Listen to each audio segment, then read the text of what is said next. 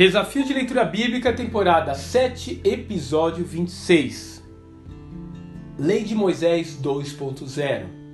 Mateus capítulo 5. Assim como Moisés recebera as tábuas da lei há 1500 anos no Monte Sinai, o Messias agora também sobre a montanha vem trazer uma nova visão daquilo que Yahvé havia ordenado a seu povo. Deixando claro que não veio para anular a Torá, mas cumpri-la, ele dá uma certa segurança ao público que o assiste. Hum, ele está agindo como um verdadeiro rabino, devem ter pensado. Mas, para surpresa de todos, ao mesmo tempo em que exorta os ouvintes a obedecerem aos mandamentos, ele amplia o conceito de transgressão do código mosaico, estabelecendo agora um novo padrão de justiça. De fato, um padrão inatingível do ponto de vista humano. O que antes era concupiscência agora se tornara adultério, e um xingamento ou explosão de raiva tornava-se equivalentes a um homicídio.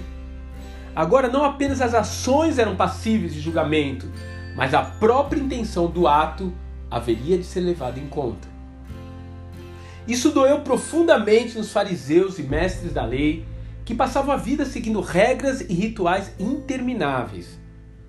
Se aquilo que eles estavam ouvindo fosse verdade, então talvez o Eterno não estivesse se agradando do seu modo de viver. O que, ao que parece, jamais havia passado em suas mentes. Ao mostrar o abismo que nos separa da santidade de Deus, Jesus nos estimula a nunca nos acharmos completos, antes caminhar sempre em direção à perfeição do Pai.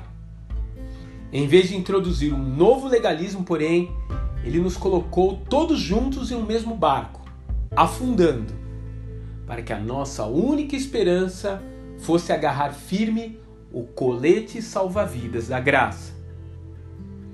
Pois a lei foi dada por intermédio de Moisés a graça e a verdade vieram por meio de Jesus Cristo. João capítulo 1, verso 17. Que Deus te abençoe e até amanhã.